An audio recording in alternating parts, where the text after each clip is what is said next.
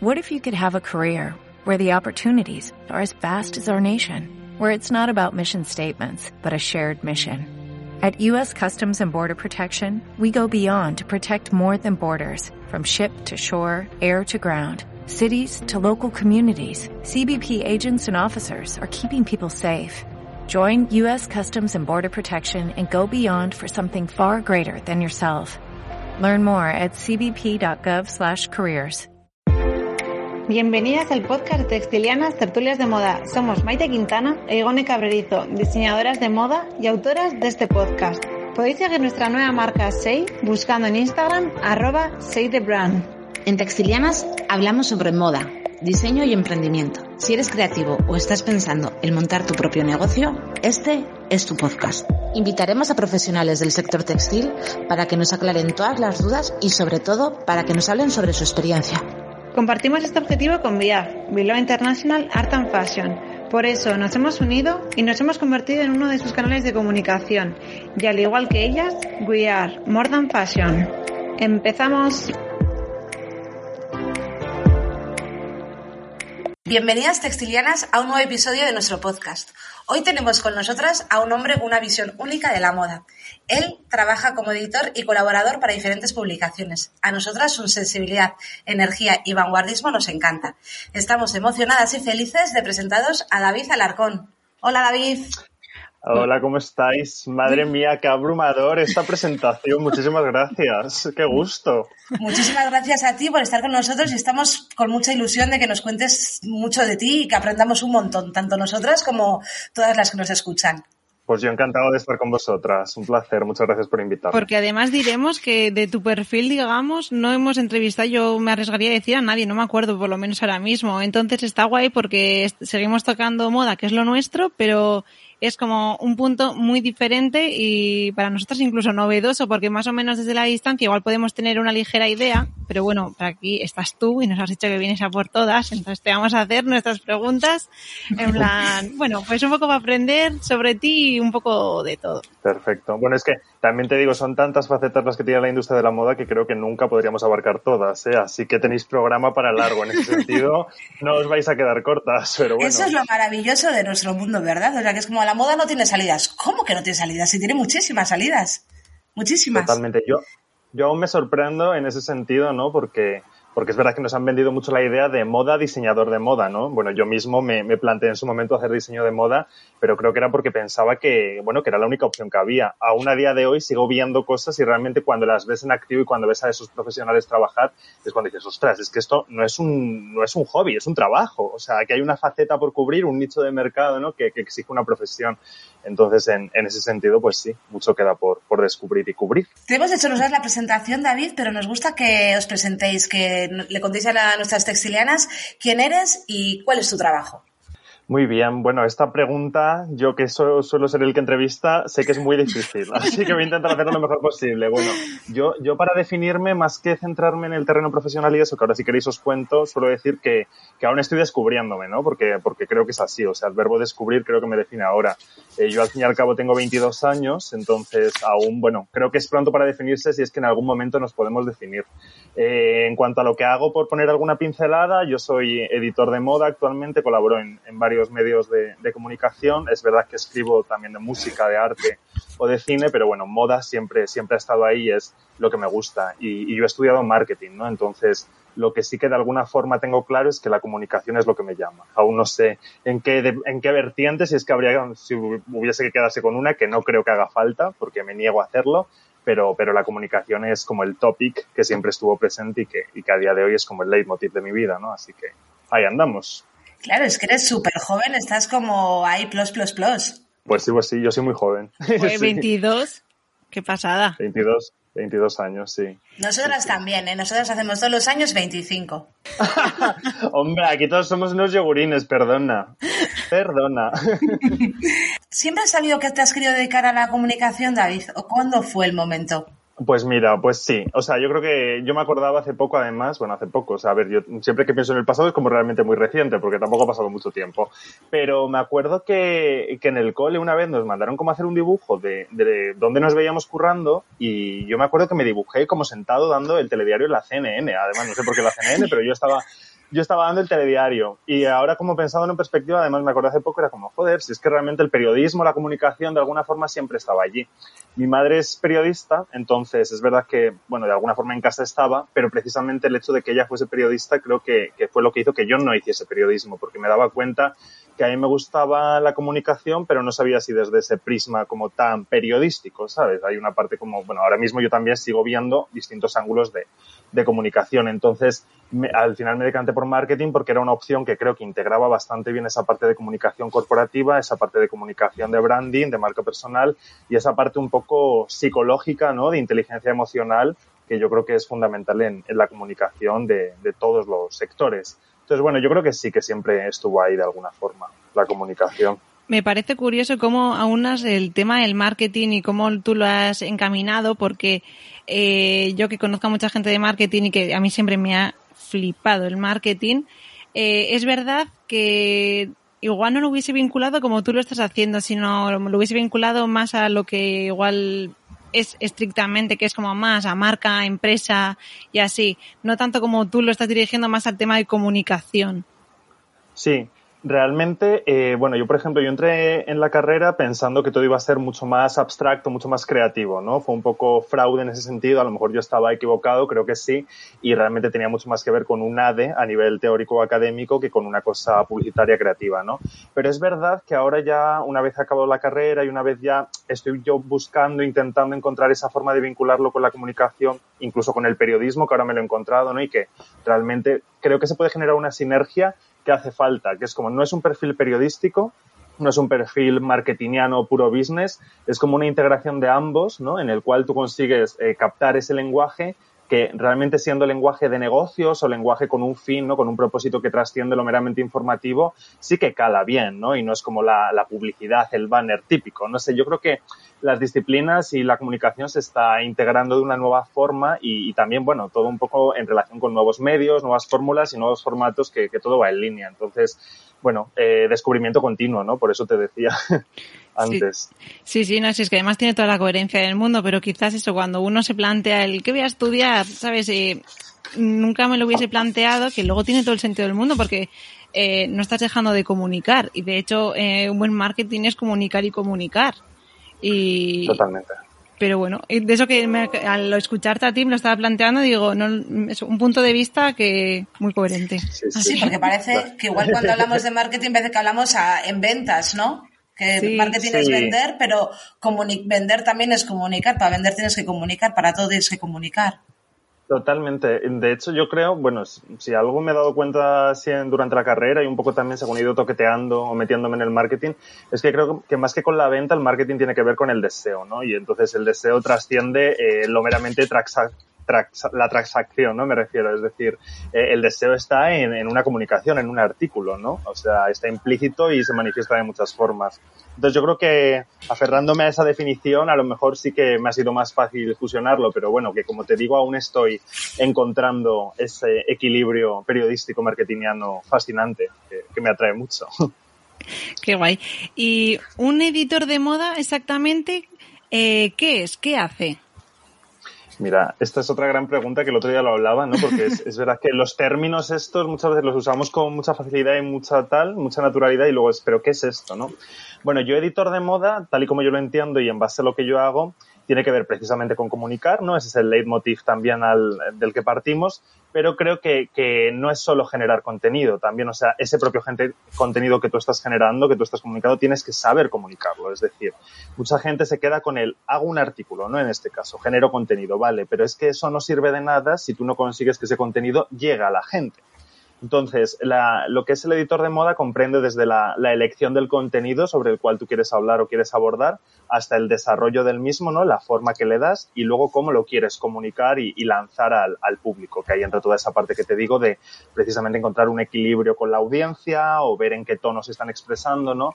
Entonces son, son varias fases, yo lo entiendo así. Y yo intento evitar el término periodista precisamente por, por eso también, porque yo no he estudiado periodismo, ¿no? entonces eh, no quiero que se me tache de intrusismo, ni mucho menos, aunque ahora mismo lo que hago tiene más que ver con el periodismo que con el marketing, aunque intente equilibrarlo. Y, y editor, pues para mí es eso, una cosa con varias fases, muy completa. ¿Cómo, cómo hacer la elección del contenido? Pues bien, eh, bueno, como bien adelantabas antes, yo colaboro en varios medios, ¿no? Eh, entonces, tú tienes que tener en cuenta también la plataforma a la cual vas a volcar ese contenido, ¿no? para quien estás trabajando en ese momento. Yo creo que, ahí vuelve a manifestarse la importancia de, entender, es que realmente el marketing está en todo, porque el marketing es conectar con el lector, entonces tú tienes que saber a quién te estás dirigiendo para saber el contenido que escoges, ¿no? Aparte de, la revista a la que te, te dirijas.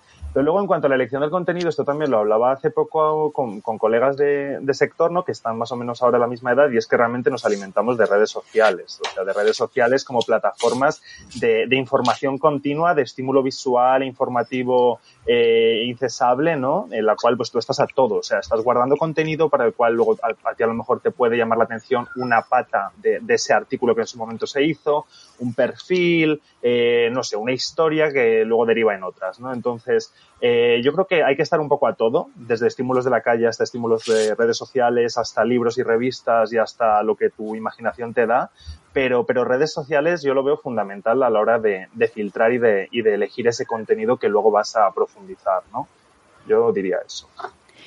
Y mm, claro, tú, aparte de que eres eh, súper joven y por tu trabajo, ¿cómo consigues filtrar toda esa eh, información que a cualquier usuario que utilice Instagram, por ejemplo, que estamos todo el rato, bueno, o, si más en el móvil en general, estamos, venga a consumir contenido, eh, ¿cómo consigues tú filtrar eso y a su vez eh, de lo que a ti te pueda estimular, que sacarle partido y generar un contenido potente a la vez? A ver, yo creo que realmente el curro tocho, o sea, lo que es el trabajo, empieza una vez tú ya has guardado mil cosas. Yo, yo me doy cuenta, yo como utilizo el Instagram, sobre todo Instagram para mí es la plataforma estrella, ¿no? Porque en moda es verdad que todo es muy visual, entonces tú luego te permite profundizar en eso, pero siempre hay un primer impacto. Entonces la imagen está ahí. Yo guardo mil cosas y luego es como, a ver, le tengo que, para empezar, que organizar esto por carpetas, porque igual que mi mente necesita estructurarse, mi Instagram también ahí eh, soy bastante caótico, de decir. No sé cómo me organizo, tampoco sigo un método. Eh, a lo mejor un día, pues de repente me meto en guardados o en destacados o lo que tenga, ¿no? Y es como, pues este perfil que interesante y me meto, ¿no? Pero, pero bueno, yo creo que ahí empieza el curro gordo. Es verdad que luego, al fin y al cabo, yo siempre colaboro, trabajo con revistas, entonces el filtrado hay una parte que tú llegas hasta un punto y luego siempre hay un diálogo, ¿no? No es que yo decida hablar de esto y lo hacemos, siempre hay como un consenso, un, un diálogo eh, organizacional ahí, ahí dentro. Pero, pero bueno, yo creo que, que cada uno funciona de una forma en esto. Conozco gente súper rígida en esto de las carpetas que te decía, que es como no puedo guardar si no lo tengo como súper estructurado, como si fuese un árbol genealógico, pues yo no. O sea, a lo mejor me levanto un día y quiero hablar de algo banal y otro día es como vamos a meternos en este melón que llevo, que llevo tiempo quererlo, queriéndolo, ¿no? no sé, no sé si hay una fórmula, si alguien la tiene que me la diga, básicamente. Es que muchas pues veces. Si, alguien sabe de organizaciones, a Sigone, ¿eh? ¿Sí? Pues ataca. Las carpetas de las subcarpetas, no sé qué. Va, Sí, eh, un gran tema para otro día. Lo es, lo es, lo es. Y bueno, has mencionado varias veces que trabajas para diferentes eh, revistas. Eh, menciónanos un poco cuáles son y cómo funcionas en ellas o un poco desde nuestro punto de vista o desde luego desde el mío un poco desde la ignorancia cómo se suele una figura como la tuya cómo suele funcionar pues mira las revistas eh, mi, recorrido con ellas o mi conexión con ellas siempre ha sido como muy orgánico no es decir yo creo que me he dirigido de forma espontánea hacia aquellas con las que me sentía más identificado eh, eso por un lado lo veo bueno porque obviamente disfruto mucho, es mucho más fácil este discurso, este consenso del que te hablaba, porque no partimos de dos imaginarios totalmente distintos a la hora de, de volcar la información. Pero luego también creo que es importante y yo mismo me esfuerzo a, intentar de vez en cuando hacer algo completamente distinto, ¿no? Como eh, salir un poco de la zona de confort, porque es verdad que, bueno, igualmente en la moda hay como tantas facetas, igual que hay muchos puestos y muchas profesiones, hay tantos estilos y formas de pensar, ¿no? Entonces yo creo que es importante también retarse y decir, pues vamos a este medio, ¿no? De vez en cuando hacer algo y al principio como, madre mía, pero este tipo de contenido que a lo mejor parece súper banal, súper, que no hay chicha, eh, es muy difícil de hacer, ¿no? Porque cómo te sacas mil palabras de lo que se ha puesto María Pombo, pues no sé, o sea, a veces no hay más que decir. Entonces, en cuanto a las revistas, sí, eso, eso me sigue llamando la atención cómo se hace. Pero, pero en cuanto a las revistas en las que estoy, pues comparto, bueno, son, eh, algunas de ellas son Metal Magazine, Day Magazine, o Vanity Pink, o sea, todas un poco, para posiblemente muchos de, los oyentes las conozcan, eh, tienen como ciertos valores comunes, cierto enfoque común, ¿no? Siempre esa parte como más independiente, un poco más em, de diseño emergente, alternativo, que yo creo que a mí me llama más la atención aún porque conecto, porque es la gente de mi generación, ¿no? Entonces, inevitablemente, no sé, yo tal y como lo veo, a mí me llama el diseño emergente porque empatizo mucho más con la gente que está en ese momento vital. Y, y, es, muy, es muy guay cuando generas sinergias, ya más allá de lo profesional, con el propio entrevistado, con la gente que conoces, cada uno en su ámbito, ¿no? Pero, pero resulta en un, en un perfil 360, todo muy, muy así, no sé, es, es guay, yo disfruto mucho. Y además es que yo creo que igual te puede pasar un poco como a nosotras, ¿no? Cuando entrevistamos a diseñadores, marcas, así, eh, que muchas veces como, mm, bueno, pues las puedes conocer por redes, te pueden parecer más estimulantes, menos o lo que fuese, pero una vez que hablas con ellas, eh, esa cercanía y esa realidad que te vive en la historia, el por qué, eh, todo, es como que ya te hace, hace un clic como en el cerebro decir, ostras, todo tenía sentido eh, hmm. Solo me hacía falta que alguien me lo explicase si yo no he sido capaz de entenderlo.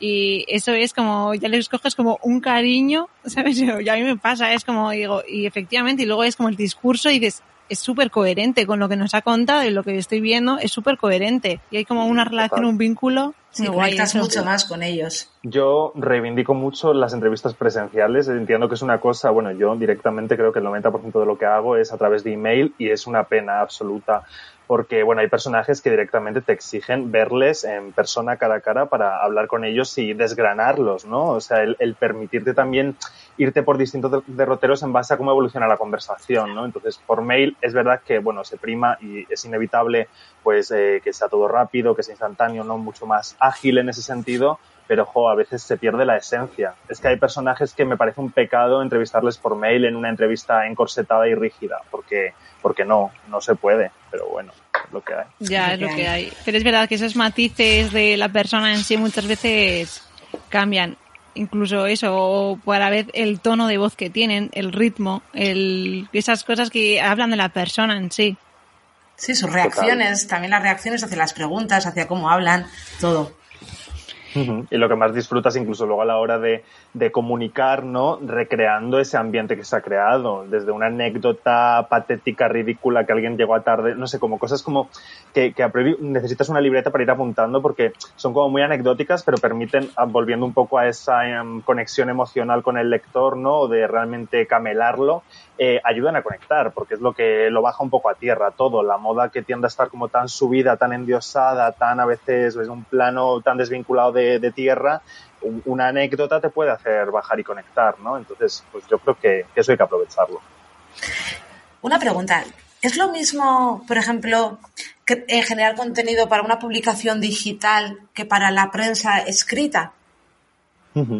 Bueno, en mi caso, eh, todo lo que hago, salvo excepciones, tiene que ver con el terreno digital, ¿no? Yo cuando empecé, yo empecé a escribir hace aproximadamente tres años, tres años y medio y ya me, me, embarqué en la aventura digital, ¿no? Porque yo creo que realmente es un poco lo que, bueno, lo que, he, lo que, sí, lo que he bebido y lo que he vivido en todos los sentidos, ¿no? O sea, yo el print como tal, ahora es verdad que empiezo a, a tocarlo, pero bueno, yo el print que estoy tocando ya no tiene tanto que ver con la prensa semanal de kiosco, además también coincidiendo con las publicaciones en las que estoy, ¿no? que son como eh, cada mucho más tiempo se publican y entendiendo el print como a lo mejor un, un libro fotográfico más bien o una cosa temporal, eh, es un print como interesante. Yo lo disfruto mucho, lo que he hecho, porque me permite como también ponerme a prueba en otra faceta, ¿no? que tiene que ver con ir un paso más allá en cuanto a significante y significado y permitirte desarrollar una idea en, en algo mucho más profundo.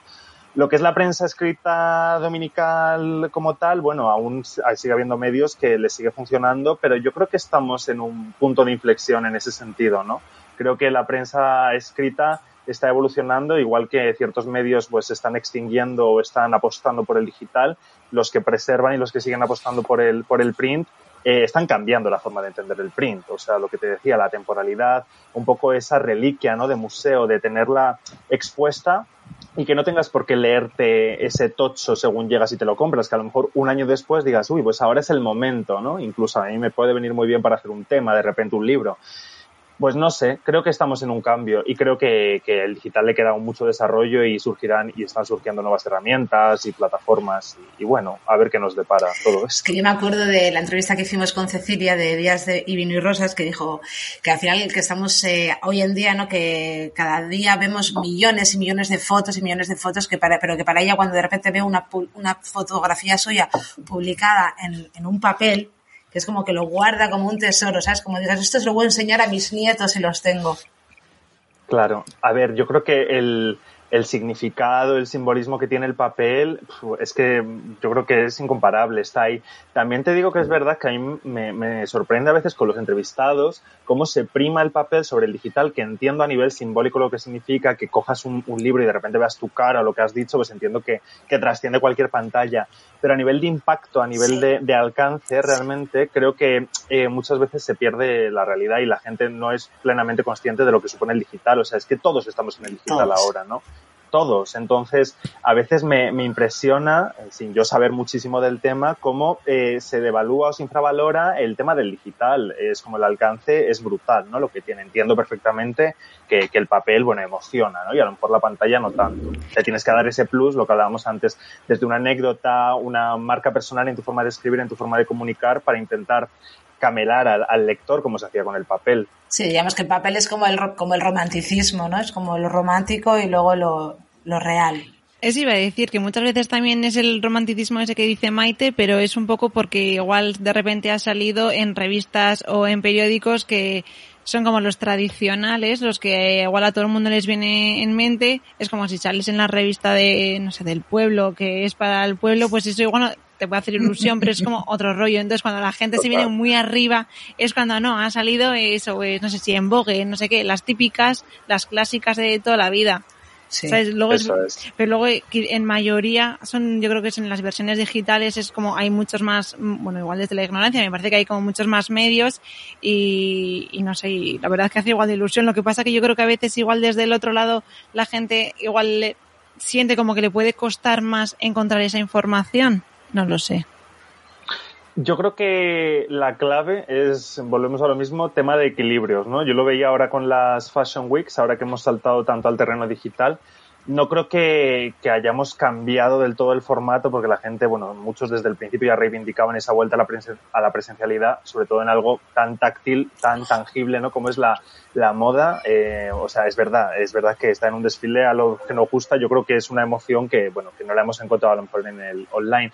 Pero yo sí creo que pueden convivir perfectamente, la verdad, y creo que podemos sacar lo mejor del digital e incorporarlo a, a lo presencial, lo mismo con la prensa. Creo que se puede retroalimentar o a lo mejor eh, utilizar los dos canales como, mira, te suelto aquí una píldora y si quieres profundizar, pues vete al kiosco, vete a la tienda, a la Concept Store, ¿no? Que es ahora donde se parece que se venden estas revistas un poco más artísticas o atemporales y profundizas. No creo que sea cuestión de blanco-negro. ¿Crees, por ejemplo, que el COVID va a cambiar? Bueno, ya está cambiado, ¿no? Pero ¿tú crees que el, el COVID y todo esta marabunta donde estamos metidos va a cambiar también un poco en la forma de que tenemos de consumir este tipo de, de productos, de sentimientos, de... Pues mira, eh, la verdad es que tengo cada vez más dudas. Era muy optimista al principio, ¿no? Era como si, no sé, sentía que todos habíamos conectado mucho con, con, la emoción y con todo lo que eso luego conllevaba, ¿no? De, de pues también haber conectado con lo que significaba consumir y, y, los hábitos de consumo. Lo que sí creo a nivel moda y, yéndome un poco al diseño, ¿no? Porque realmente es con la gente con la que más hablo últimamente, diseñadores de moda y, y sobre todo diseñadores de moda jóvenes, creo que lo que ha hecho ha sido replantearse los ritmos a nivel de no tener que estar tan encorsetado ligado a un calendario o a una temporada, ¿no? Yo creo que eh, era muy fácil, tanto consumidores como creadores, el dejarse llevar, no nos podíamos parar a pensar porque es un sistema como una marabunda que nos lleva de temporadas, de cambios de armario, de tendencias y, y tal. Y de repente ha sido como, a ver, realmente, o sea, yo estoy invirtiendo una pasta por hacer un desfile cada temporada o por presentar una colección que luego realmente no estoy vendiendo, ¿qué estoy haciendo? O sea, me estoy dejando llevar por un sistema que es en el que se construye el lujo, por ejemplo, o los grandes magnates de la industria que lo pueden hacer y les funciona muy bien, pero una empresa con cinco empleados ubicada en un pueblo de Asturias a lo mejor no necesita lo mismo, ¿no? Entonces, bueno, si eso lo aplico al consumidor, quiero pensar que también va a haber un toque de tierra y, nos vamos a parar a pensar un poquito más de criterio, ¿no? No quiero decir que ni vaya a, aparecer, a desaparecer la moda rápida, o sea, no, no soy como, volvemos a lo mismo, tampoco es blanco-negro. No. Pero, pero bueno, si hay un poquito más de criterio de pensar las cosas antes de actuar, pues felices todos, la verdad. Sí, pero lo que sí que es verdad es que al final también nuestra, la, a la hora de consumir no solamente un producto terminado, sino a la hora de consumir contenido digital, ¿no? O sea, realmente yo creo que desde que hemos estado confinados hasta la gente más mayor ha cambiado completamente. Sí, sí, en ese sentido yo creo que, que sí. Eh, de hecho, ahora tengo muchas dudas porque eh, durante la pandemia, hablando de, medios y de comunicación, se ha volcado mucho contenido al digital de forma gratuita. También yo creo que eh, por esa parte de solidaridad, ¿no? de empatía, que parecía que todos estábamos tan conectados, que bueno, luego se ha demostrado que nada dura para siempre, que no es todo tan, tan bonito. Pero ahora qué va a pasar, ¿no? Porque al fin y al cabo una revista o una marca no se mantiene volcando contenido gratuito a una plataforma que al fin y al cabo exige de mucho trabajo, ¿no? Eh, ¿Está la gente dispuesta, por ejemplo, en una revista a empezar a pagar eh, cuotas mensuales para consumirla? Porque esto lo empezamos a ver ya en algún día, en algún periódico, en algún diario, ¿no? Las versiones digitales, el típico artículo pagado que solo lo puedes leer con suscripción. Pero una revista de moda, la gente está dispuesta a pagar una cuota de X pasta para consumirla mensualmente? Pues no lo sé, dependerá, ¿no? O sea, yo creo que va a haber que aportar un extra eh, para un, algo diferencial para que alguien pague. Eh, cuando les tocas el bolsillo, cuando nos tocan el bolsillo hay que aportar algo más. Yo tengo un amigo que es dibujante en el jueves y están con esa misma dinámica de la que tú hablas, ¿eh? O sea, con esa misma casuística están con ella. Sí, ¿verdad?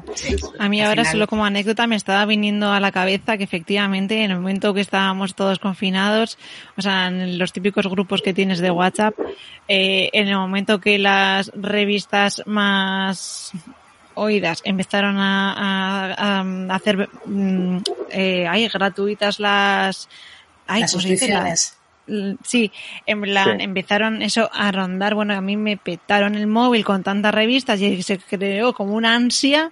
Yo digo, esto parece un mercadillo. O sea, era como, a ver, calma, o sea, y tenéis ya la siguiente, no sé qué. Y yo diciendo, pero a ver, sí, todas. y, y era un poco así, luego dices, ¿estaríais dispuestas a pagarlo o es porque nos encanta lo gratis? Eh, ahí está la cosa. Mira, esto me viene perfecto para introducir un, un, término ya por todos conocidos, ¿no? Que es el FOMO este. O sea, lo del miedo a perderte algo, yo creo que eso sí define, hablando como persona de 22 años, a mi generación, ¿no? Bueno, yo creo que ya a todos nos ha afectado ahora, parece que vivimos con una ansiedad continua pero Instagram, todo este contenido que viene, que va tan efímero, tan rápido, tan, no sé, tan temporal, porque no es atemporal, eh, joder, es imposible que no te genere ansiedad, ¿no? Yo a veces también me hago un esfuerzo, lo, lo hablábamos antes con Instagram, de decir, no pasa nada porque un día no te guardes publicaciones o porque no hayas visto un perfil que te ha despertado algo, ¿no? Joder, eh, parece que hay que estar a todo, eh, tampoco hay horas, tampoco hay nada, o sea, el teletrabajo tampoco sé hasta qué punto ha beneficiado, ¿no? Habría que ahora que creo que hemos vivido una revolución también en ese sentido y ahora habría que volver a, definir unas pautas porque si no vamos a acabar locos. Parece que todos hemos estado súper entregados desde la emoción, venga, lo damos todo para que esto resista y es como, no, o sea, al fin y al cabo somos personas que necesitamos nuestro tiempo. Reivindico nuestro tiempo. Totalmente.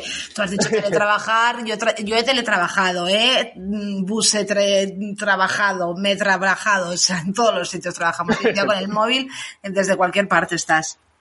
Sí, sí, sí, siempre conectados. Oye, esto ya es una curiosidad. ¿Cuántas horas podemos.?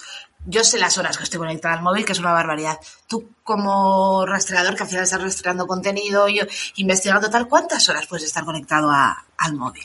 Eh, mira, eh, me da vergüenza decirlo, porque a nunca. a mí también. La verdad, da mucha. Eh, no tengo ningún, o sea, ningún aviso de esto, porque conozco mucha gente que es como, llevas X horas y te salta algo, como, ya llevas tres horas. No lo tengo, porque joder, porque no lo cumpliría tampoco, ¿no? Pero, pero es preocupante. Yo sobre todo es Instagram. Eh, no sé, eh, creo que es la plataforma, entiendo que hay gente que vive más en Twitter, que se genera un debate ahí, a veces un poco tóxico, ¿no? Pero que está ahí como la actualidad o tal, cada uno tal pero yo Instagram es preocupante. TikTok, por ejemplo, no me ha dado, ¿no? Y ya me, me, decían el otro día que en TikTok ya había desembarcado la moda y ya había marcas haciendo cosas y bueno, ya aparte de lo que eran los TikTokers en sí, ¿no? Eh, yo para mí cuando realmente un medio es interesante a nivel proyección es cuando realmente ya empieza a haber patrocinios, inversión y publi allí y en TikTok me, me, contaban hace poco que ya había llegado, ¿no? Y que había marcas haciendo cosas ahí, incluso que sí desfiles o acciones digitales allí. Y digo, joder, pues el TikTok al final va, va a ser la revolución, ¿no? O sea, iremos cambiando de plataforma Sí. y la moda pues irá para allá, inevitablemente. Es que yo hay días que igual ya a las nueve de la noche estoy sentada en el sofá y es que los ojos, o sea, se me marean, estoy mareada, ¿sabes? Pantallas por todos lados. Por todos los lados, por todos lados. Claro, David, eh, también estaba pensando que todos consumimos muchísima información, queramos o no. Pero tú además por tu trabajo eh, te tienes que pegar un curro, o sea, porque claro, no es lo mismo verlo como un, un poco de desinterés, digamos, o sea, lo que cada uno ve lo que le estimula, pero no deja de ser a veces como tanta información que un poco pues pasar por pasar, ¿no? Pero claro, tú no.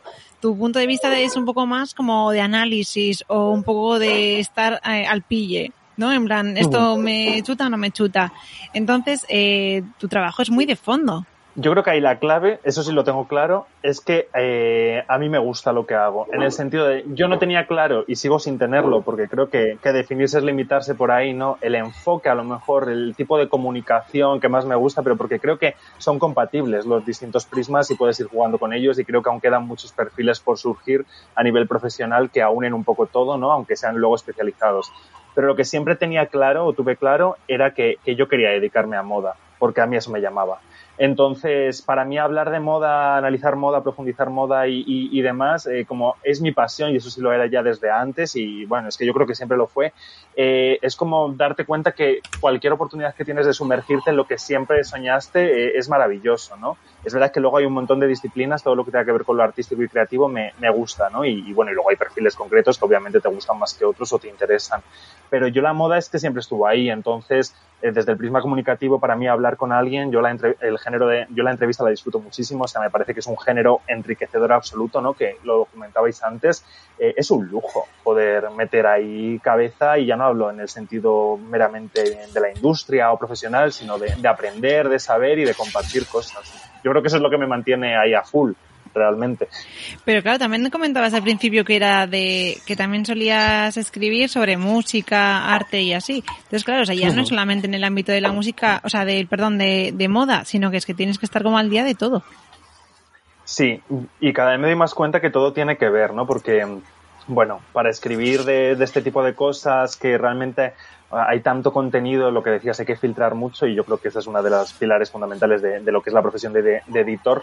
Eh, referencias constantes, estar muy al día en el momento y al fin y al cabo la música se relaciona muchísimo con la moda, la moda con el arte, el arte con la pintura, o sea, referencias a tu tiplén. Yo ahora estoy aún en esa fase y creo que es una fase de por vida, de, nutrirte de contenido, ya no solo del de ahora, que a lo mejor lo tienes ya muy machacado, cada día estás a full, sino de, del pasado, ¿no? Y también proyectando a futuro. Entonces yo creo que, que, eso tiene que estar ahí, tiene que haber como una curiosidad y un interés. A mí hay mil cosas que no me interesan, a mí por ejemplo el, el, el deporte, ¿no? El mundo automovilístico. Me toca escribir de eso y madre mía, la que me hubiese caído, si me muero. Pero, pero bueno, entiendo que por suerte a cada uno nos gustan unas cosas y eso es lo maravilloso, ¿no? Que no compartamos todos los intereses. David, tú tienes tu sello de identidad. O sea, ¿cómo has encontrado tu sello de identidad? Joder, ¿Lo estás encontrando? Es una... ¿Lo estás trabajando? Pues es una pregunta, es una pregunta súper interesante, me encanta, a mí que me encanta todo esto de la marca personal y, el branding y todo esto. Eh, pues no sabría decirte, eh, creo que decirlo uno mismo es complicado, ¿no? Yo creo que lo estoy construyendo aún o lo estoy buscando, no sé si buscando, construyendo, lo he encontrado, no sabría en qué fase está, pero, pero creo que de alguna forma sí que lo, todos tenemos un poco nuestra marca, ¿no? nuestro sello y, no sé, luego también creo que hay más, hay más factores que influyen en el hecho de que una marca personal o de una persona destaque o tenga ese factor diferencial, ¿no? Desde, por ejemplo, las circunstancias o el momento determinado. Es decir, si tu perfil a lo mejor desentona más en un determinado momento, es inevitable que vas a llamar más la atención o a lo mejor pareces más distinto, por lo tanto, para lo bueno y para lo malo destacas. Entonces, bueno, yo no sé cuál es mi, mi sello, intento hacer un poco lo que me gusta y, y, también buscar esos huecos en los que yo me siento cómodo a la hora de, de, expresarme para que una vez lo lea tiempo después, ¿no? que ni que hubiesen pasado 40 años, que lo que te digo, que eh, empecé a escribir hace unos años, pero que, que sí me sienta que me representaba ¿no? dentro de lo que era adaptarte al medio, pero que no sienta como que me engañaba a mí mismo o estaba haciendo algo que no me representaba, ¿no? Eh, mientras no tenga necesidad, obviamente, claro, pero, pero eso. Eso es como la novia, ¿no? Que cuando se vea con su vestido de novia dentro de 20 años diga, ya, ma, ¿cómo iba? Eh, total, yo creo que es un poco eso, sí, sí, sí. ¿Cómo de importante es el tono? El tono es vital, el tono es vital. Eh, mira, el tono para mí es como la traducción de mil cosas, ¿no? O sea, tiene una parte como lo que ya mencionabas de esa parte personal de ti, ¿no? O sea, hay gente que tú la lees o que la escuchas y es que dices, mira, no sé qué está diciendo, pero ese tono, o sea, ya me engancha, ¿no? Y luego también ese resultado, pues, de, de una parte mucho más emocional y psicológica de, de conexión. Es que el marketing y la comunicación para mí van de la mano. Es que, o sea, es, decir, cada uno se centra en unas cosas, ¿no? Pero es inevitable, la conexión, el deseo está siempre ahí, ¿no? Y para mí el, el, verbo camelar también lo uso mucho, pero de una forma como muy, muy natural, muy orgánica, ¿no? No como nada estratégico. Entonces, el, posiblemente yo creo que el mayor reto para uno que se dedica a la comunicación a nivel de cuál es su sello es encontrar su tono. Entonces, si, si lo encuentro o alguien ve que, que, lo he encontrado, pues maravilloso, me alegraría mucho. Es que eso, por ejemplo, también es una habilidad de, de, un escritor, ¿no? Yo cuando leo alguna de mis autoras favoritas es que es su tono, su forma de escribir, sus frases, todo absolutamente. Pero es que aparte el tono es súper importante hasta en los negocios, quiero decir, el cómo tú te manejas y es fundamental. O sea, es que el tono es algo que mmm, tristemente no se da en las escuelas, pero se debería de desarrollar todo mucho más y, y trabajar porque es fundamental en la vida. Hmm. Hay, yo veo tantos vacíos a nivel académico, ¿no? Que me toca así como de cerca eh, de mil cosas que realmente son las que luego se necesitan y que están ahí como, no sé si es que se dan por hecho o pasan desapercibidas, lo que dices, o sea, un tono o el desarrollo de una marca personal, ¿no? Pero no que te la impongan, sino que te ayuden a descubrirla o a ver cuál es tu factor que puedas luego potenciar, ¿no? O incluso, yo que sé, hablar en público. Son como cosas que no sé qué está pasando con eso, pero que es que son vitales y por mucha instrucción, conocimiento que tengas, no vas a ningún lado si, si no desarrollas eso, ¿no? Entonces, no sé, un cambio educativo de raíz, por favor. Mira, yo tengo mi sobrino eh, mayor, Markel, eh, bueno, es un chaval estupendo, no voy a decir que soy su tía, pero hace muchos trabajos, está en primero bachiller y hace muchos trabajos de pues de, entrevistas o pone muchos audios a, a, documentales que tienen que hacer, tal, y el chaval es un crack en eso, o sea, un crack, porque habla muy bien, se expresa muy bien, luego aparte es muy bueno editando los vídeos, pero os podéis creer que jamás ha estado en su cabeza la posibilidad de dedicarse a algo que tenga que ver con la comunicación.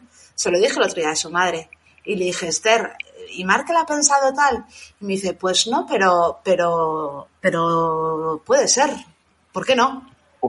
Pues menos mal que estabas para decirlo, porque, joder, es que es inevitable que nos llevan como borreguillos, ¿no? Y en cuanto realmente tu factor diferencial, tu fortaleza puede estar ahí, pero parece que, que no, eso no le prestas atención, ¿no? Y, ya está, y vete a lo que tiene futuro, a lo que tiene salidas y a lo que tal.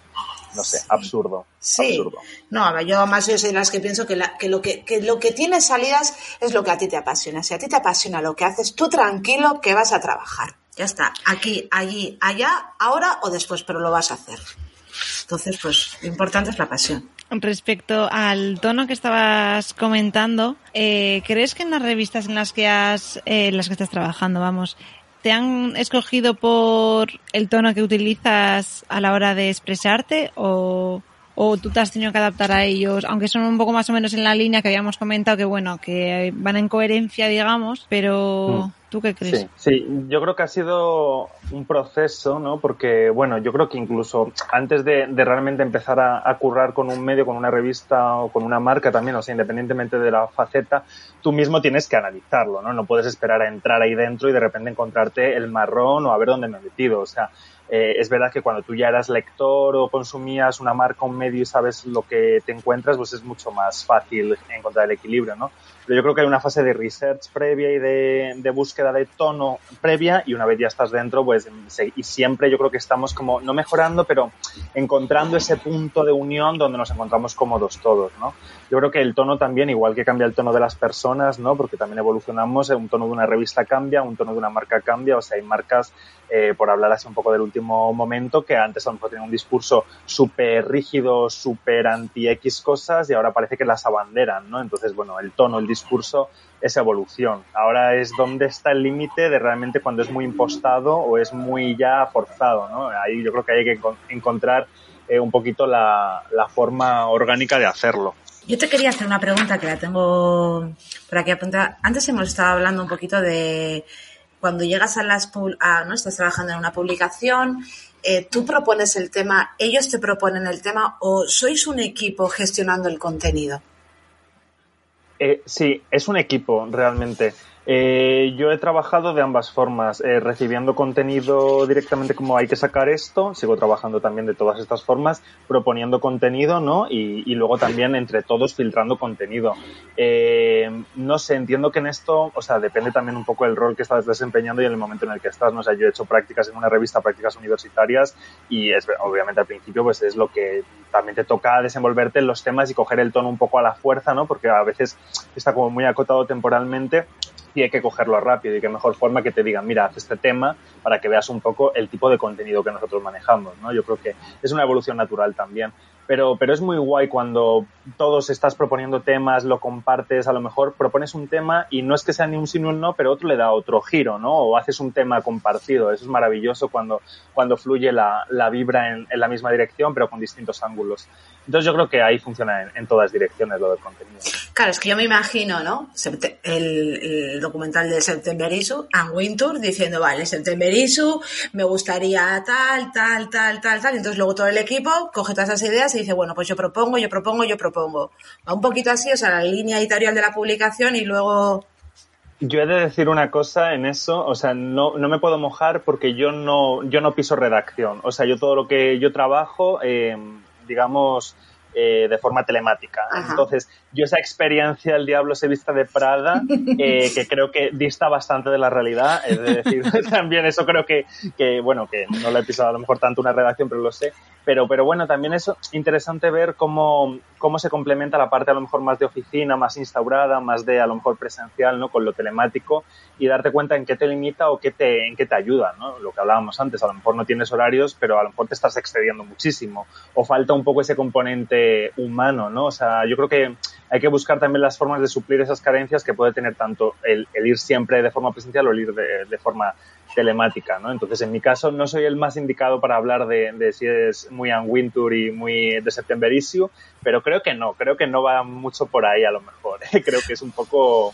demasiado. Porque claro, yo me imagino, ¿no? O sea, tú tienes tu, bueno, en lo que tienes que trabajar este mes, esta semana, este día, eh, sueles, o sea, qué decir, imagínate, David Alarcón se tiene pensado ya en su cabeza, se tiene organizado el artículo por el que va a tirar eh, ¿aciertas a la primera o alguna vez tienes como el plan A, el plan B y el plan C? ¿O cómo es?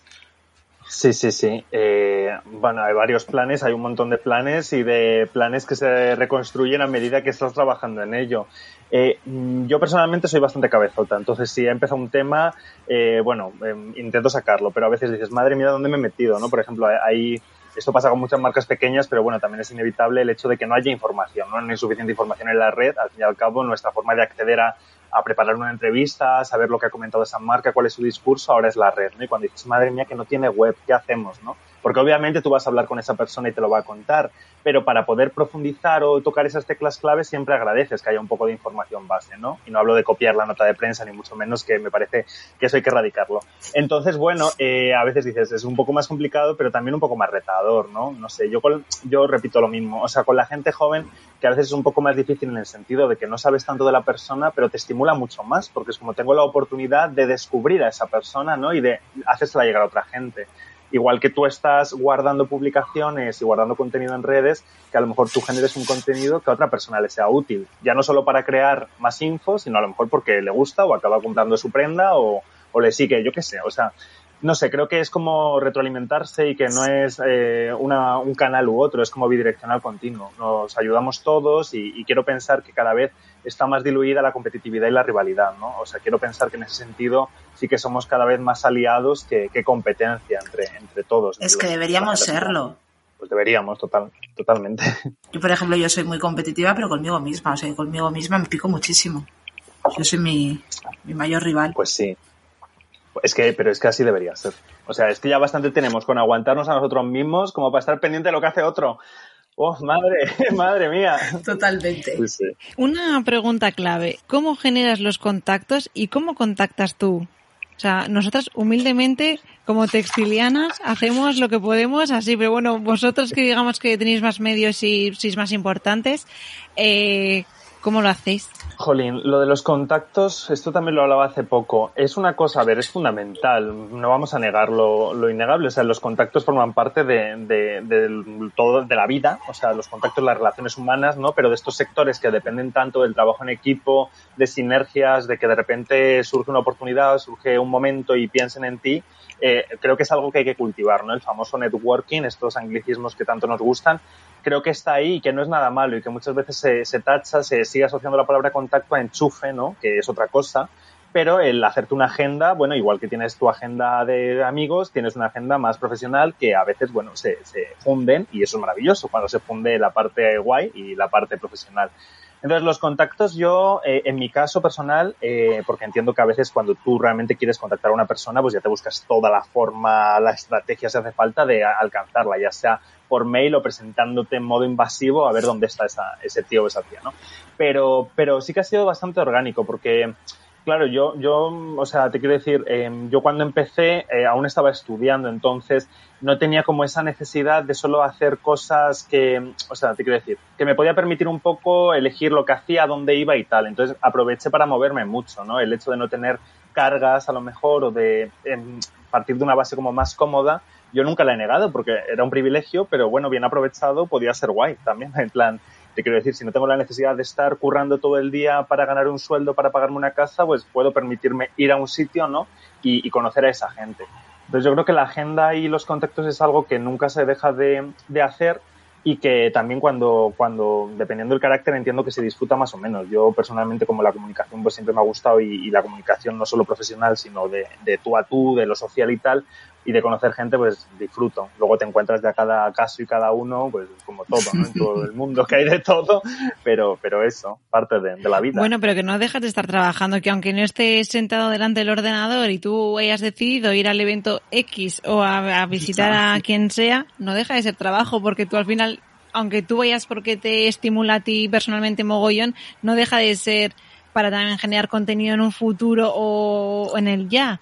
O, sea, o conocer a alguien que pueda algo. Es el trabajo de fondo, es trabajo de fondo y es un pico y pala que sin esa fiesta, yo que sé, a la que te has podido ir por lo que sea, pues miras que sin eso no hubieses llegado igual a conocer a esta persona y es que es fundamental. Pero bueno, yo, yo sí que es verdad que según en qué contexto es verdad que igual el tema contacto se puede ver mal visto, pero para mí me parece fundamental y quién no agradece a veces cuando necesitas ayuda o solventarte un problema, eh, pues yo tengo el contacto de este, perfecto, es maravilloso. o sea. Absolutamente, es que yo lo veo una pata fundamental y además lo que decía antes, ¿no? Del de, hecho de surge una oportunidad, piensen en ti, ¿no? Yo recurro mucho como una metáfora de un mapa de posicionamiento que viene mucho de, de, marketing, ¿no? Pero yo creo que cada uno estamos ahí colocados en determinado momento, ¿no? Somos como piezas de, de un, no sé, de un ajedrez o algo así. Entonces, en algún momento se queda una vacante libre, una cuadrícula libre, a ver, o sea, ¿quién me viene a la cabeza que esté ahí, ¿no? Y eso no es cuestión de suerte, es cuestión de que tú te lo hayas currado a lo mejor cuando no hacía falta esa persona, pero te haya permitido posicionarte ahí, ¿no? Entonces yo el posicionamiento marketingiano lo aplico al personal porque eh, volvemos a lo mismo, marca personal, qué personaje o qué estructura te has construido en torno a tu curro. Entonces, sí, sí, sí, o sea, yo creo que hay que estar orgulloso de, de lo que uno hace en su agenda, porque bastante cuesta hacerse una agenda y un mailing y todas estas cosas que implica. ¿Qué le dirías? Yo, por ejemplo, yo soy muy, soy muy extrovertida, soy muy tal, pero luego también eh, hay veces que me hago muy pequeñita y hay muchas cosas que me dan como vergüenza. Y sé que como yo hay mucha gente, ¿no? Es como, jolín, eh, ¿cómo me voy a presentar a esta persona si es que no me conoce nada? ¿Yo quién soy? ¿Sabes? Ese, entre el síndrome del impostor, el me hago de menos, el tal. A toda esta gente, que igual no como yo, ¿no? Pero igual más jóvenes que yo que están empezando, que dicen, joder, es que me da vergüenza, ¿qué les dirías?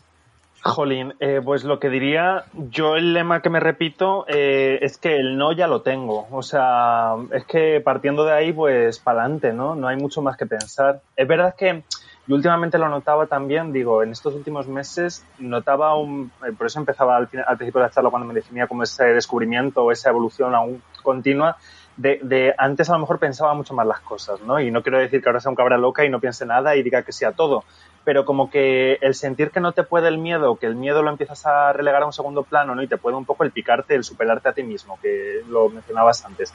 El decir, pues venga, probamos. Y, y lo peor que puede pasar es que no te guste o algo salga mal y no repitas, ¿no? O digas, pues ya lo check, o sea, ya está, esto no iba conmigo. Pero no sé, el, el, el querer probar, en no quedarte con las ganas de, de, y si hubiese, no, o sea, pues ve, yo qué sé, si, si tienes la oportunidad o si han pensado en ti o tal, pues para adelante, para adelante, que, Sí, que te estamos aquí poco tiempo en este mundo. Sí, sobre todo cuando, cuando seas tan joven, ¿no? Y tienes, o sea, estás empezando en el mundo profesional, ¿no? Estás encontrando tu sitio, que yo tengo 32 años y sigo encontrando, o sea, sé que sigo encontrando mi sitio, tengo mi sitio, pero lo voy a seguir, lo sigo buscando. Entonces me parece muy importante.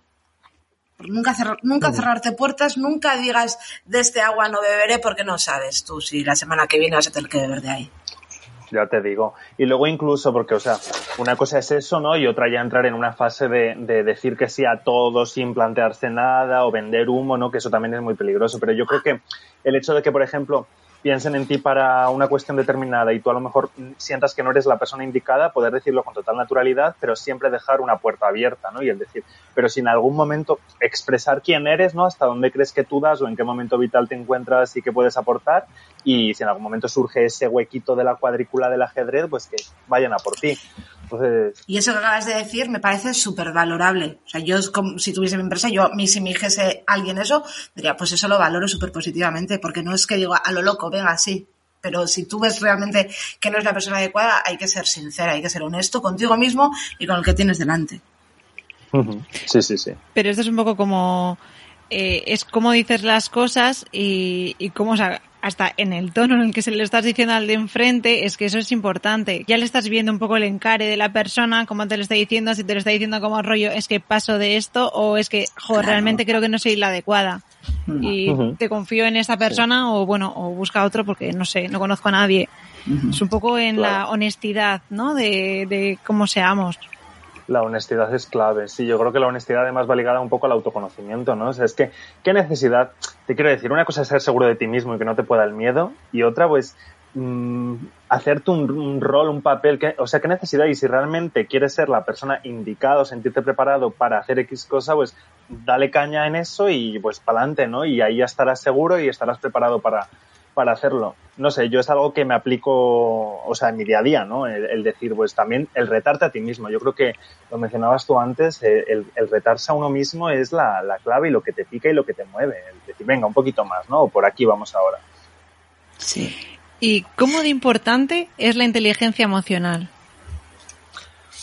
Clave, o sea, clave, en todo, en todo, pero desde en un mail, o sea, cómo empezamos a escribir un mail, ¿no? Intentando conectar con esa persona. Yo creo que, y eso sí que, yo creo que está presente en todo, pero en la comunicación, en todos los ángulos, o sea, en lo periodístico, en lo marketing, en el business, en la publi, en todo. La inteligencia emocional es lo que nos permite realmente, pues, eh, generar consensos y, y, bueno, y también está ligado al networking y todo esto. Está, no quiero decirte que haya que estar pendiente todo el rato de ello, pero sí siempre buscar como unos equilibrios, ¿no? El estar como la escucha activa, o sea, son como X cosas que están por ahí rondando, pero que sin ellas no vamos a ningún lado, por muy profesionales que seamos y, y tal. Entonces, bueno, yo la inteligencia emocional, que sí que es algo que se aborda mucho desde el prisma marketing, yo lo considero vital, pero lo que te digo, desde un mail o un WhatsApp, ¿no? O el emoticono correcto. O sea, es que muchas veces nos rayamos con eso, pero porque ahí va implícito un montón de carga emocional que luego cada uno la entiende como quiera, porque además en el mundo digital a veces se malinterpretan mucho las cosas y por eso mejor el, el face to face siempre. Sí. Pero, pero sí, sí, sí, está todo lleno de, de emoción y de sentimiento.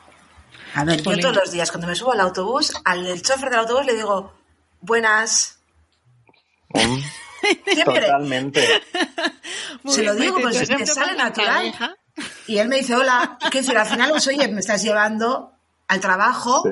te estoy viendo la cara, te saludo y luego si me marcho y paso te digo hasta luego. Es que lo digo. Y ya está, y ya está. O sea, y que te salga natural, es que vamos, si hay que forzar eso ya hay un problema, ¿no? ¿Qué te, qué te pasa en la cabeza? Sí, yo a veces flipo estas cosas de que estás en un bar y, y nadie dice gracias o tal. No sé, es como, pero es que eso debería venir ya como de partida, ¿no? No, no hace Sí. falta como obligarte a decir tengo que dar la gracia. No sé, no sé, eso me preocupa mucho. Sí, sí, es sí. que lo de sí, la sí, sí, inteligencia sí. emocional es un temazo porque em, la, es que hay gente que es que no sabe, no es ni lo que es, pero no en el sentido del término, sino que es que no sabe de inteligencia emocional. Es muy fuerte. O sea, ahí yo, o sea, bueno, todos conocemos gente que es como, o sea, yo, yo por, yo personalmente creo que a veces se- soy de empatizar demasiado. O sea, también te digo que no sé, hay que poner como un límite, ¿no? Pero, eh, ostras, es que me parece a tan fundamental para conectar es que si no, si no intentas entender al de enfrente, o yo siempre digo, actúa con los demás como a ti te gusta que actúen contigo. Si entras a Maite, pues vas al autobús, un hola, buenos días, un eh, gracias, una sonrisa, pues es que hay gente. Sí, es que eso al final es, es, tu lenguaje, eso al final es tu lenguaje. Claro, y yo digo, yo, esas son cosas cotidianas, pero luego en tu trabajo, ¿cómo actúas? ¿Sabes? Quiere decir, o cuan, cuan, cualquier círculo. O sea, no claro, sé, porque claro. yo entiendo que el que es así para una cosa será para todo. ¿No? Es que eso es preocupante, o sea, es que a, a, mí me cuesta hablar como ya de una inteligencia emocional un poco más desarrollada si partimos de una base de falta de educación. Es como a dónde vamos, ¿no? Hay una cosa que, que para mí es como primaria y luego ya podemos entrar en encontrar eso que hablaba de, del equilibrio, la sintonía, ¿no? Porque es un poco como un vals todo esto de la sintonía perfecta, pero la educación, ¿no? Pero esto ya en cualquier sector y en, cual, en cualquier momento de la vida, por favor, demos sí. las gracias y saludemos. Y conectar con la persona que tienes delante. Yo, por ejemplo, yo, uno de mis trabajos es yo vendo vestidos de novia, los vendo y los diseño. El, ahí tu, tu, tu, tu, tu vínculo con la persona que tienes delante es primordial en la venta. Totalmente. Porque tú puedes ser una diseñadora fabulosa, pero fabulosa, pero si eres fría, si te ven soberbia, si te... Desde mi punto de vista, ¿eh? yo no compraría un vestido de novia de 5.000 euros a una persona soberbia, no se lo compro. ¿Sabes? Entonces yo creo que todo eso está ahí. ¿No? Y eso es marketing, eso es ventas, claro. eso es comunicación, eso es todo. Claro, claro, pero es que, pero es que desde luego, o sea, volvemos a lo mismo. Si es que no es solo eh, en el caso de una marca el producto o en el caso de una revista el, el, el texto, o sea, no, eso es como lo que se ve, lo primario y demás, pero hay un montón de cosas que son tan importantes, eh, o sea, fíjate eh, la emoción, ¿no? Que hablas o esa relación que estableces con un cliente. Es que eso también va implícito luego en, en el producto final, o sea, lo que pasa que es intangible y muchas veces pasa por alto pero ¿cómo no vas a tener en cuenta nosotros seres humanos como seres sociales una relación, ¿no? O incluso el, el, hecho de repetir compra en un sitio, pues obviamente por cómo te han tratado, es que ¿quién niega eso? ¿no? Total. no sé, es como, no es solo el producto, eso es como súper simplista y, y, no, no vamos a ningún lado. No, totalmente. David, ¿qué cinco claves crees que tiene que tener una marca para que llame tu atención? En Instagram? Oh, God. Esta es una pregunta complicada. Lo está bien. Eh, uy, me habéis pillado aquí. A ver. Inteligencia emocional, te hemos cogido ahí un poquito el ay, Dios, ay, Dios. Pues mira, te digo, te, mira, ahora pienso en las demás porque estoy un poquito espeso, pero la primera, para mí, una marca tiene que tener eh, discurso, eh, te diría, tiene que tener un discurso tiene que tener cierta coherencia, y esto no significa que esté como marcada por un único patrón que no se mueva, ¿no? Porque hablamos que todo es volátil, pero una coherencia en el discurso, o sea, discurso y coherencia. Eh, identidad, entendida como algo ya más propio, posiblemente, comunicación vital, y te diría eh, inteligencia emocional precisamente, ¿no? que va un poco en línea, pero para construir un poco la identidad. Te diría esas cinco cosas. Pero comunicación la recalco mucho, muy importante la comunicación de cualquier marca. Vale, pues entonces ahora te recojo el guante y digo, comunicación, danos cinco pautas. ¿Cómo se puede mejorar? Oh, ostras, ostras. Ya me estoy calentando, David. que me las den a mí, que me las den. Pues, comunicación, ¿cómo se puede mejorar? ¿En cinco pautas? Sí, o pues claves, mira, o cinco sí. claves. Pues mira, en la comunicación se puede mejorar, yo creo que perdiendo el miedo a las cosas eh, y entendiendo que, que, el, no ya lo tienes, que ya lo hemos dicho. Luego también el, el, el, no, o sea, el no pensar mucho las cosas, el lanzarte a un sitio, ¿no? Y comunica, o sea, pero comunica de una forma como súper natural, de vete a hablar con Peña eh, en un ambiente a lo mejor distinto al tuyo y practica distintas, distintas formas de entender el mundo, ¿no? Y de, y de escuchar eh, otras realidades.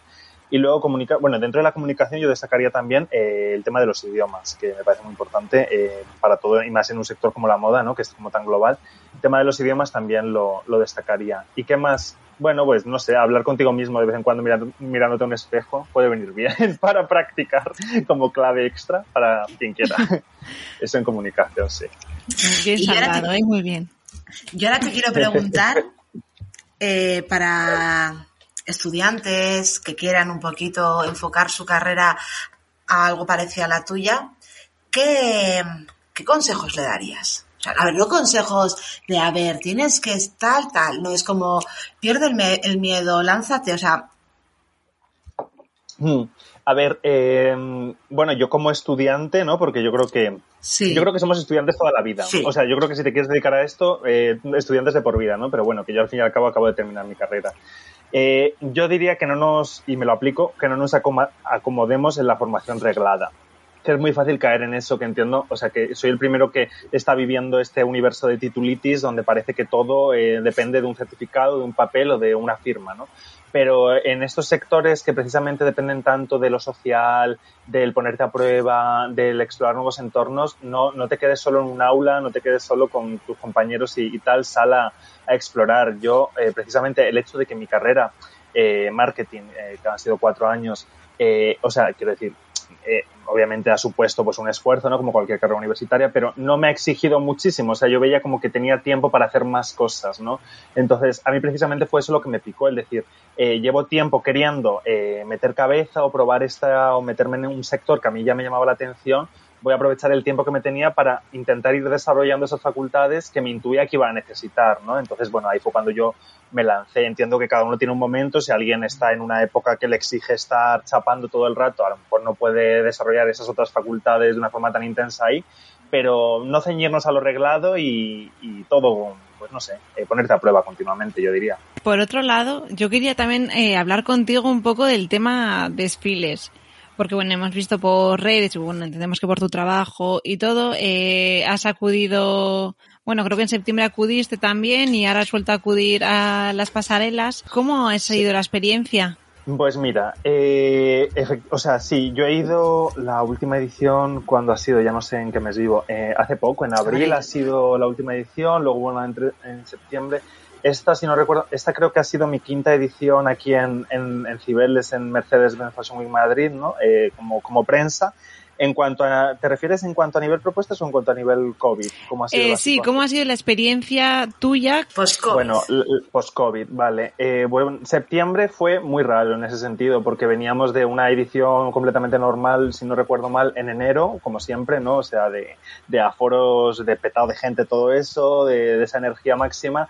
Y septiembre fue un momento, bueno, de, de emoción, porque a todos los que nos encanta esto, que se nos pone la piel de gallina cuando empieza el show, pues es maravilloso, ¿no? Pero raro, raro porque era volver a ver a gente después de mucho tiempo en un entorno completamente distinto. Eh, bueno, me acuerdo que directamente eh, la cafetería eran como mesas de uno, eh, todos mirando para el mismo sitio, se parecía como un aula de, de examen y yo, no, por favor, si acabo de salir de ahí, no me lleves otra vez a eso. Pero, pero fue raro. Y esta edición, eh, bueno, a nivel propuestas muy bien. Yo siempre destaco el, el diseño joven, es lo que más cubro, es lo que más me interesa y, y creo que, bueno, esta edición de abril ha sido fabulosa en, en cuanto a lo que hemos presenciado de, de moda. Y luego en cuanto al clima COVID, sí que se notaba pues ya como una cierta normalización de la situación de la que veníamos, es decir, el hecho de ver a la gente con mascarilla y demás no, no te resultaba tan raro. Y sí ya como un ápice de esperanza, de decir, confiamos en que esta sea la última, que estamos así, y que la próxima sea normal, entendiendo normal como lo que era. Pero bueno, yo creo que el aforo estaba un 24% y, y, bueno, eh, otra, otra cosa. A ver, no, no era la magia desbordante de vitalidad de... Los chavales haciendo cola, por si acaso, se podían colar en la puerta. Que yo Hombre, lo he hecho, que yo lo he hecho. ya te- hombre, y yo, y yo, y yo. Yo no creo me que eso hay colé, que no hacerlo. conseguí colarme, pero por lo menos lo intenté. Yo tampoco, pero Yo unas tampoco. colas. Sí. Sí, sí, sí, sí, no, eso nada, eso nada, lo que era toda la parte está del ciberespacio, ¿no? que llaman de patrocinadores y tal, completamente desierta, que impresiona por lo que dices, porque siempre tanta gente, tanta cola, tanto Sí. tal. Y, y en esa parte, pues nada, o sea, la gente que estaba iba a currar, eh, pues todo, Sí. modelo, maquilladores, periodistas, tal, y, y ya está, y luego a volverte de, de IFEMA y, y ya está. Eso Y en las, y en las colecciones se ha notado algo diferente, o sea, en las propuestas.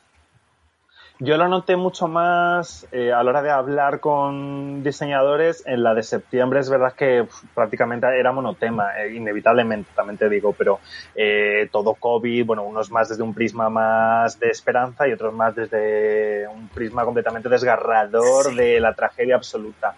En esta eh, siguen unos muy conectados con eso, porque a ver, es que lo han vivido en primera mano, llevan meses trabajando en una colección que ha supuesto un montón de obstáculos, desde proveedores hasta el clima emocional eh, por la pandemia, pero otros ya se nota que se desvinculan y se evaden de todo este tema y se van a un universo utópico para, para soñar un poco, ¿no? yo creo que eh, siempre me centro en el, en el, diseño joven porque, como te digo, es como yo diría, no mi expertise, pero sí lo que más me interesa. Yo uh -huh. no te voy a decir que sea lo que mejor se me da o lo que mejor hago porque no lo sé. Pero sí que ahí eh, he visto una riqueza fantástica. Al final, el día del Ego, ¿no? que presentan eh, ocho diseñadores, eh, también da gusto cuando estos rasgos que hemos hablado antes, como la identidad o la coherencia, convergen en una misma jornada donde hay ocho identidades que se suceden, ¿no? Y yo aquí he visto como identidades muy bien construidas y muy distintas entre sí, entonces yo lo he disfrutado mucho. También has disfrutado, entiendo, de desfiles virtuales, supongo. Sí, sí, mira, por ejemplo, ahora que venimos de, de 080, ¿no? Que ha sido eh, digital, eh, claro, una experiencia que, que, es totalmente distinta, con sus pros y con sus contras, ¿no? Yo, realmente 080 ha sido como la primera semana de la moda que he seguido lo que es con continuidad a nivel digital, ¿no? Es verdad que algunas que ha ido habiendo, al final llevamos un año y inevitablemente has visto cosas, pero de sentarme a verlo, de estar pendiente de horarios y demás, la he visto. Y a mí personalmente me ha gustado mucho. A nivel también he visto como mucha coherencia, muy bien construido, muy buena producción. También se notaba que estaban los recursos como muy bien destinados y muy bien, desde mi punto de vista, obviamente. Pero sí que me ha permitido como conectar más con la emoción respecto a otras cosas digitales que he visto, que al fin y al eran desfiles eh, grabados, ¿no? Para mí esto sí iba un paso más allá y era como, bueno, vale, eh, lo grabamos, pero a lo mejor explotamos una ubicación como ha sido en este caso la pedrera al máximo y le sacamos el máximo provecho que se le podía sacar a ese espacio, ¿no? O sea, eh, azotea, interior, pues bueno, bien aprovechado, ¿no? Para lo que se podía hacer. Entonces, bueno, eh, lo digital, por eso te digo que creo que se mantendrá, a lo mejor no todo digital, pero sí que se le podría dar una vuelta al concepto de desfile tradicional y siempre teniendo en cuenta que cada marca necesita una cosa. No hay una fórmula mágica para todas. ¿Han conseguido transmitirte lo mismo o parecido? Pues, a ver, eh, o sea, es que a ver, es que el hecho de ver un desfile físico, yo el momento piel de gallina, buah, es que no, o sea, eso no, eso no lo han conseguido por mi parte. Pero, jo, no sé, el, entiendo que trabajar un concepto de forma digital a veces es como, jo, ¿y cómo lo enfocamos? ¿no? Porque también es gente que, que, parte y que tiene muy en cuenta la emoción con el público y esa inteligencia, esa conexión eh, de sentimiento. Y algunos yo sí creo que han conectado muy bien. Entiendo que también depende cada, cada tipo de público y cada, o sea, yo hablo por mí y otros habrán conectado con otras marcas, otros no habrán conectado con nada. Pero a mí 080 sí me ha gustado eh, cómo se ha enfocado y, y también he visto mucha riqueza y variedad. Y muy bien la comunicación, he de decir, porque lo he visto en un montón de, de medios nacionales e internacionales, o sea, me parecía una estrategia súper potente de comunicación, que creo que es lo que hace falta ahora, proyección nacional e internacional, y ahí, eh, ahí tienen como mi, o sea, me parece fantástico. Eh, comunicación, que era una de las cinco claves, la han cumplido. Por mi parte, la tienen. Check. Sí, sí. Sí, sí. Yo creo que, Igone, que vamos a pasar al cuestionario fascinante, rápido y mega y alucinante. Estupendo, pues vámonos. Dale, Igone, empieza tú. Vale, así para empezar. Si fueras un producto, ¿cuál sería tu eslogan? Además, tú que vienes del marketing, vamos, como anillo al dedo. Oh. Eh, ¿Cuál sería mi eslogan? Dios, esto es total. Eh, pues yo creo que sería como be different, ¿no? O sea, ser diferente, yo creo pero en inglés, que así me entiende todo el mundo. sí, sí, sí. En vez de be water, sí. my friend, be different, my friend. Be different, venga, con todo lo que implica. sí. Sí, sí. A ver, David, ¿la tortilla con cebolla o sin cebolla? Pues de todas formas, de me todas vale formas. todo. O sea, mientras sea tortilla, eh, pues maravilloso. Eso no hay problema. ¿Cuál ha sido el sueño más extraño que has tenido nunca? El sueño.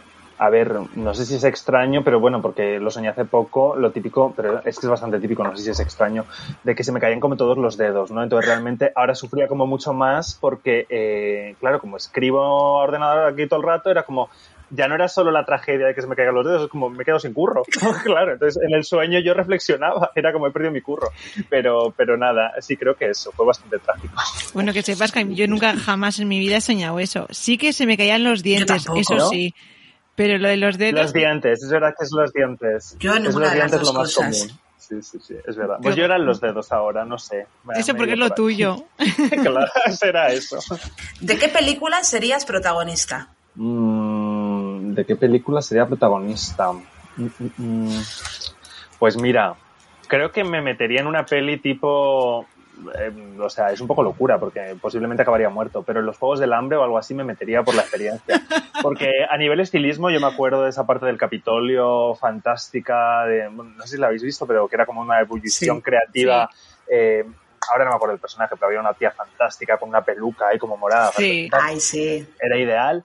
Eh, pero sí, posiblemente a lo mejor no me meto a competir al campo de batalla, sino ya en el Capitolio maravilloso. ¿no? Eso te iba a decir, porque si no eres mega valiente. Ya, ya, ya, no, creo que sí, mejor por ese lado. matizo, matizo. Sí, sí, sí. ¿Qué animal te gustaría ser y por qué? Pues siempre, en cuanto a animal, tengo como cierta relación, y no sé por qué, con un delfín. Eh, me gusta, eh, no sé, eh, el delfín me gusta estéticamente, me parece, sí, creo que es bastante inteligente, eh, lo cual me gusta. No soy yo un experto en el mundo fauna, y como que, no sé, me gusta. Y bueno, y luego que me encantaba, y me encanta David Delfín. A lo mejor algo tiene que ver, pero, pero Delfín por ahí estaba, está por ahí. sí. ¿Qué te llevarías a una isla desierta? Que me llevaría a una isla desierta, eh, pues posiblemente el móvil, ¿no? Pues bueno, no sé si hay cobertura, pero si tengo en cuenta el aparato que más tiempo uso sería el móvil. Si hay cobertura, ok. Y, y no sé, algo de agua, ¿no? Y de comida. Y, Estaría- y enchufe estaría- también. Ah, eh, sí, tal vez. Tiene que haberlo. Igual hay un cargador Tesla de estos, ¿sabes? Para los coches Total. eléctricos. Ay, que despiste, que no hay enchufe. Pues nada, entonces un poquito de agua y de comida y ya está. Bueno, puedes decir una caja con 20 móviles con batería, entonces ahí te dura como un montón. Ah, pues ya, claro, sí, sí. Pues puestos a pedir una maleta y meto todo lo que quiero, claro. Sí, sí. ¿En qué momento te has sentido más admirado? Jo, ¿en qué momento me he sentido más admirado? Mm, pues es que yo creo que tiene más que ver, más que, o sea, yo creo que cuando me he sentido más admirado es cuando he hecho algo que me daba miedo. Eh, entonces, como de admiración propia. No, no lo veo como de proyección con los demás, ¿no? Porque es verdad que hay momentos que, pues, compartes y es súper bonito. Pero yo creo que el hecho de, por ejemplo, el haber ido a un sitio que has estado planteándote un montón de tiempo, ves que puede salir mal, es que tal, y de repente vas y pumba, y no ha sido para tanto. Me pasó, me acuerdo cuando yo me fui con 15 años o 14, no me acuerdo, como lo típico de viaje a Londres de tres semanas, ¿no? Y en ese momento, bueno, aprender inglés y, y tal. Y yo estaba como súper obcecado en me tengo que ir con alguien. O sea, rollo, no me veía como yo solo yéndome, ¿no? Por todo lo que, no sé, miedos o movidas. Y un día me levanté, había cambiado el chip y fue como, ahora me quiero ir solo. Ya no es que no me importe, es que me quería ir solo, porque era como, no sé, que os den a todos, yo me voy solo. Y bueno, fue una experiencia brutal, o sea, me encantó y, y como que aún me acuerdo mucho. eh, y, y, joder, pues ahí me siento muy admirado conmigo mismo, muy orgulloso. Ya. Qué buena. Es que esos momentos con uno mismo son lo más. Dices, Lo lo, he más. superado. Sí, sí. Una ciudad donde volver siempre. A ver, yo vivo por y para Madrid, que me encanta, pero ahora eh, me apetece y, y me siento como conectado con Londres. Creo que también tiene que ver un poco el espacio y la proyección moda que tienen. Yo creo que dentro del circuito es la que más me, sin, sin haber estado yo bebiendo ahí la, la cultura moda londinense, pero sí que me apetece ir ya para, para conocer un poco más la subcultura eh, moda. ¿no? Londres, yo diría Londres. Esta es mi última pregunta. Luego, si tú tienes otra más, adelante, Maite. Sí, tengo Eh, otra. cuéntanos una anécdota, así, de lo que tú quieras. Algo que, de, tu, de, de tu trabajo, de lo que sea. Oh, God. Pues mira, eh, a ver, eh, una anécdota. Pues mira, te voy a contar una anécdota que no porque sea graciosa ni nada, pero porque tiene que ver con esto que hablábamos antes de, los curros y del definirse. Me pasa bastante que me veo envuelto en conversaciones eh, donde, o sea, me acuerdo de un caso concreto, ¿no? Pero es bastante repetida esta anécdota. En conversaciones donde se critica precisamente el intrusismo dentro del periodismo, ¿no? Es decir, eh, entre periodistas, gente graduada en periodismo, me refiero, no que ahora tengan por qué estar ejerciendo, donde se critica el hecho de que haya gente comunicando desde un prisma periodístico que no son periodistas. Entonces, estando ahí presente, es como anecdótico, porque dices, ¿y a mí qué me estás contando? O sea, además es que sabes que no he estudiado periodismo, ¿no? No soy la persona a la que le cuentas eso. O sea, yo no me siento mal. Yo evito llamarme periodis- periodista porque, bueno, eh, para que no se malinterprete, además que yo lo que hago tiene más que ver con editor y todo lo que he dicho que con el puro periodismo, ¿no?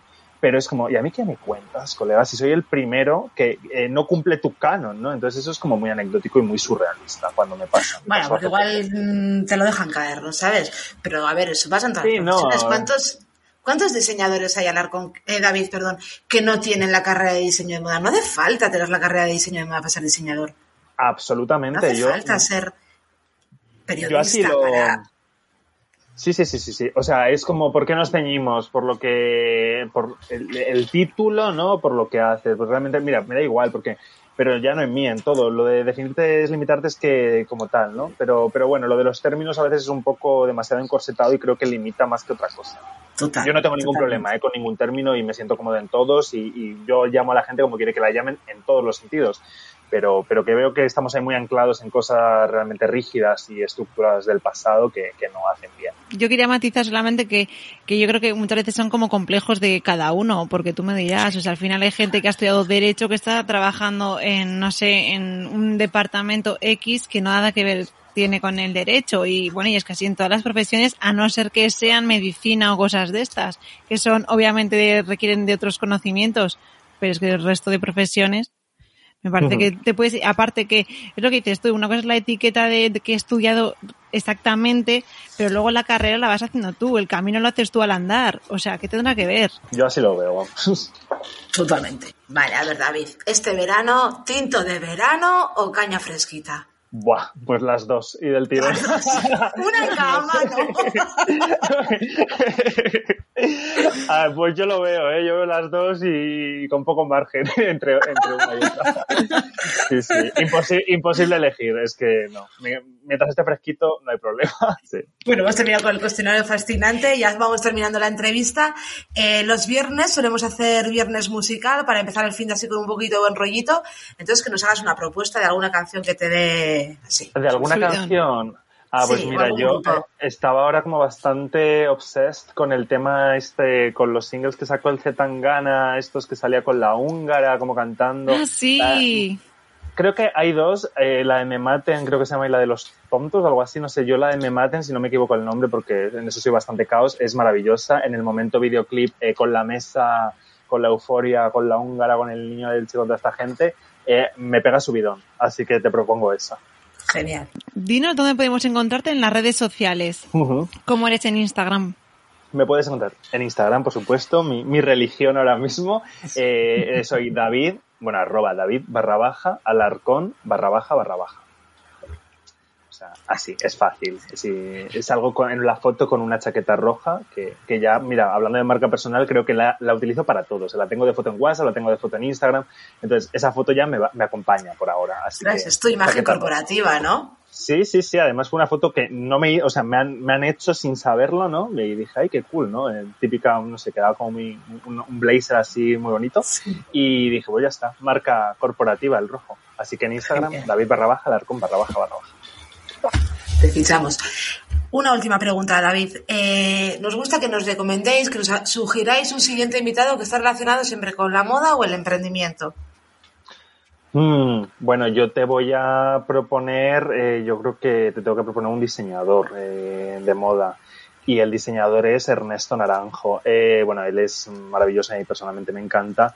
También me parece un tío que, o sea, ya no quiero hablar de la edad, ¿no? Porque me parece que también es, estúpido, o sea, cada uno lleva sus ritmos, pero para la edad que tiene, eh, creo que ha hecho mil cosas, creo que tiene una trayectoria maravillosa, con una proyección internacional brutal, y creo que, tiene un perfil del que aprender mucho, ¿no? De, porque realmente sí que yo que le conozco sé que ha tratado con lo que es las distintas fases del proceso creativo en primera mano y en distintas formas, y creo que, es un perfil muy interesante. Genial. Perfecto. Mm era la última pregunta, pero es que se me ha ocurrido otra. Y como la tenía apuntada, eh, sugiérenos algunas cuentas de Instagram que te parezcan eh, flipantes. De esas que dices, bueno, no te pierdas estas cuentas que son una pasada. Sí. A ver, eh, cuentas. Bueno, eh, yo creo que todos los que estamos medianamente vinculados o nos gusta la moda debemos seguir a Diet Prada eh, para saber un poco lo que está pasando en el sector. Bueno, para aquel que no lo sepa, saca la parte más amarga o más eh, que tiende a quedar relegada a un segundo plano por problemática o porque eso le genera escándalo de la moda, ¿no? Yo Diet Prada fundamental.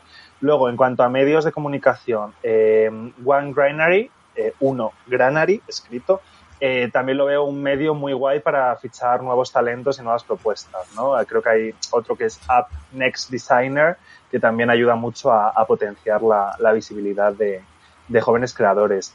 Y luego, eh, bueno, yo hay un, o sea, es que eso en cuanto a cuentas de Instagram, vitales, porque personajes, bueno, me hacía mucha gracia, ahora veía últimamente, no sé si habéis visto la de Madrilenians in Madrid o algo así, o bueno, pues bebe de una cuenta que si no me equivoco, y si me equivoco, perdón, que bebe de una cuenta o viene de una cuenta que era eh, Parisians in Madrid, uy, perdón, Parisians in París o no sé qué movida, que consistía en que tú vas por la calle y de repente hay alguien que te llama la atención el look, entonces le tiro una foto de espaldas, ¿no? Y digamos que esa cuenta mm. recopila aquellos looks que más le encajan, tratando de aportar una visión de cómo es el street style real, no forzado de pasarela, en la calle de una ciudad. ¿no? Entonces creo que empezó en París, luego ahora hay un perfil que es Milán, un perfil que es Madrid. Entonces, como, ¿qué conclusiones sacas de, eh, viendo un poco ya el feed, ¿no? el, el mood board, en cierto sentido, del estilo madrileño? Bueno, eh, otros pensarán que eso no es un buen reflejo, ¿no? Porque al fin y al cabo es una persona llevando una cuenta. Pero me hacía como gracia, era como había evolucionado y más en tiempos pandémicos sin Fashion Week, eh, el street style, ¿no? La búsqueda de la naturalidad y la espontaneidad era guay. Y, y, bueno, y hay un podcast que también recomiendo, que es Qué pequeña es la moda, que eh, maravilloso, o sea, me encanta. Y creo que eso a nivel moda es lo que os recomiendo. Bueno, David, muchísimas gracias. De verdad ha sido un súper placer. Yo he estado súper a gusto, he aprendido, he disfrutado y, un gustazo tenerte, la verdad. Gracias a vosotras, un placer. Yo también he estado súper cómodo y, y nada, aquí estamos para lo que necesitéis. ¿Te ha gustado el episodio de hoy? Entonces dale al like, comparte y sobre todo suscríbete para así no perderte ningún episodio. No te olvides, nadie mejor que vosotros para animar a la gente a escucharnos. Puedes escuchar a Textilianas en tu plataforma favorita, como iBox, Spotify, iTunes o Google Podcast, entre otras. Para mantenerte al día de todas las novedades, visita nuestra web www.textilianas.com. Ahí podrás encontrar todo lo relacionado con el podcast, así como todos los detalles de cada episodio. Nos encanta que nos mandéis vuestras opiniones y sugerencias. Por esa razón, hemos dejado un buzón Textilianas en nuestra web para que así podáis escribirnos. Puedes encontrarnos en Instagram, en arroba textilianas barra baja podcast moda, nuestra marca de moda arroba seidebrand y a Bilbao International Art and Fashion en arroba Bilbao. Nos escuchamos en 15 días.